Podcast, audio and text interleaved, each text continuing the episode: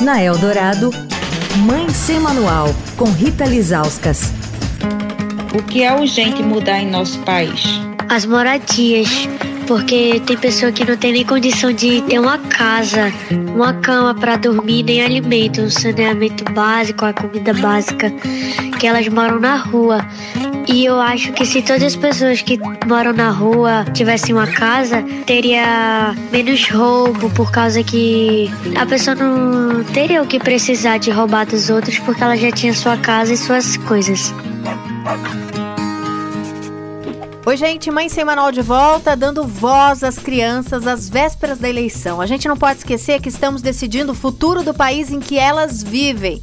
Crianças como essa que a gente ouviu falando tão lindamente foram escutadas em uma pesquisa feita pelo portal Lunetas, que entrevistou 40 crianças de 2 a 12 anos de todas as classes sociais e regiões do Brasil, perguntando, entre outras coisas, o que é urgente mudar no nosso país.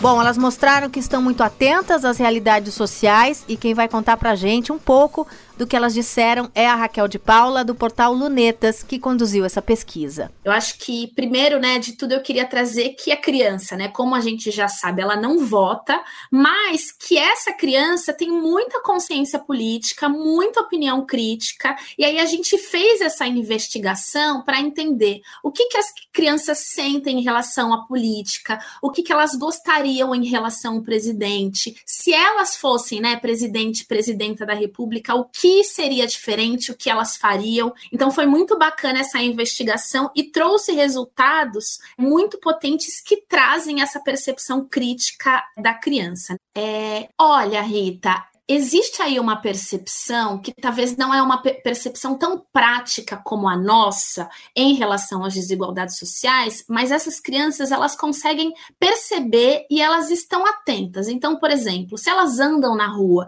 e elas veem, né, crianças e pessoas em situação é, de rua, elas fazem essa conexão. Nossa, eu tenho uma casa, mas essas pessoas estão na rua, né? Então, por que que existe essa diferença? Por que que existe essa desigualdade? E aí portanto, existe uma grande empatia em relação a essas pessoas é, e famílias e crianças mais vulneráveis.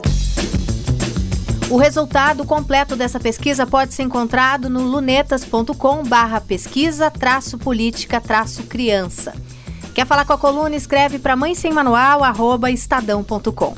Rita Lisauskas para a Rádio Dourado, a rádio dos melhores ouvintes. Você ouviu Mãe Sem Manual, com Rita Lizauskas.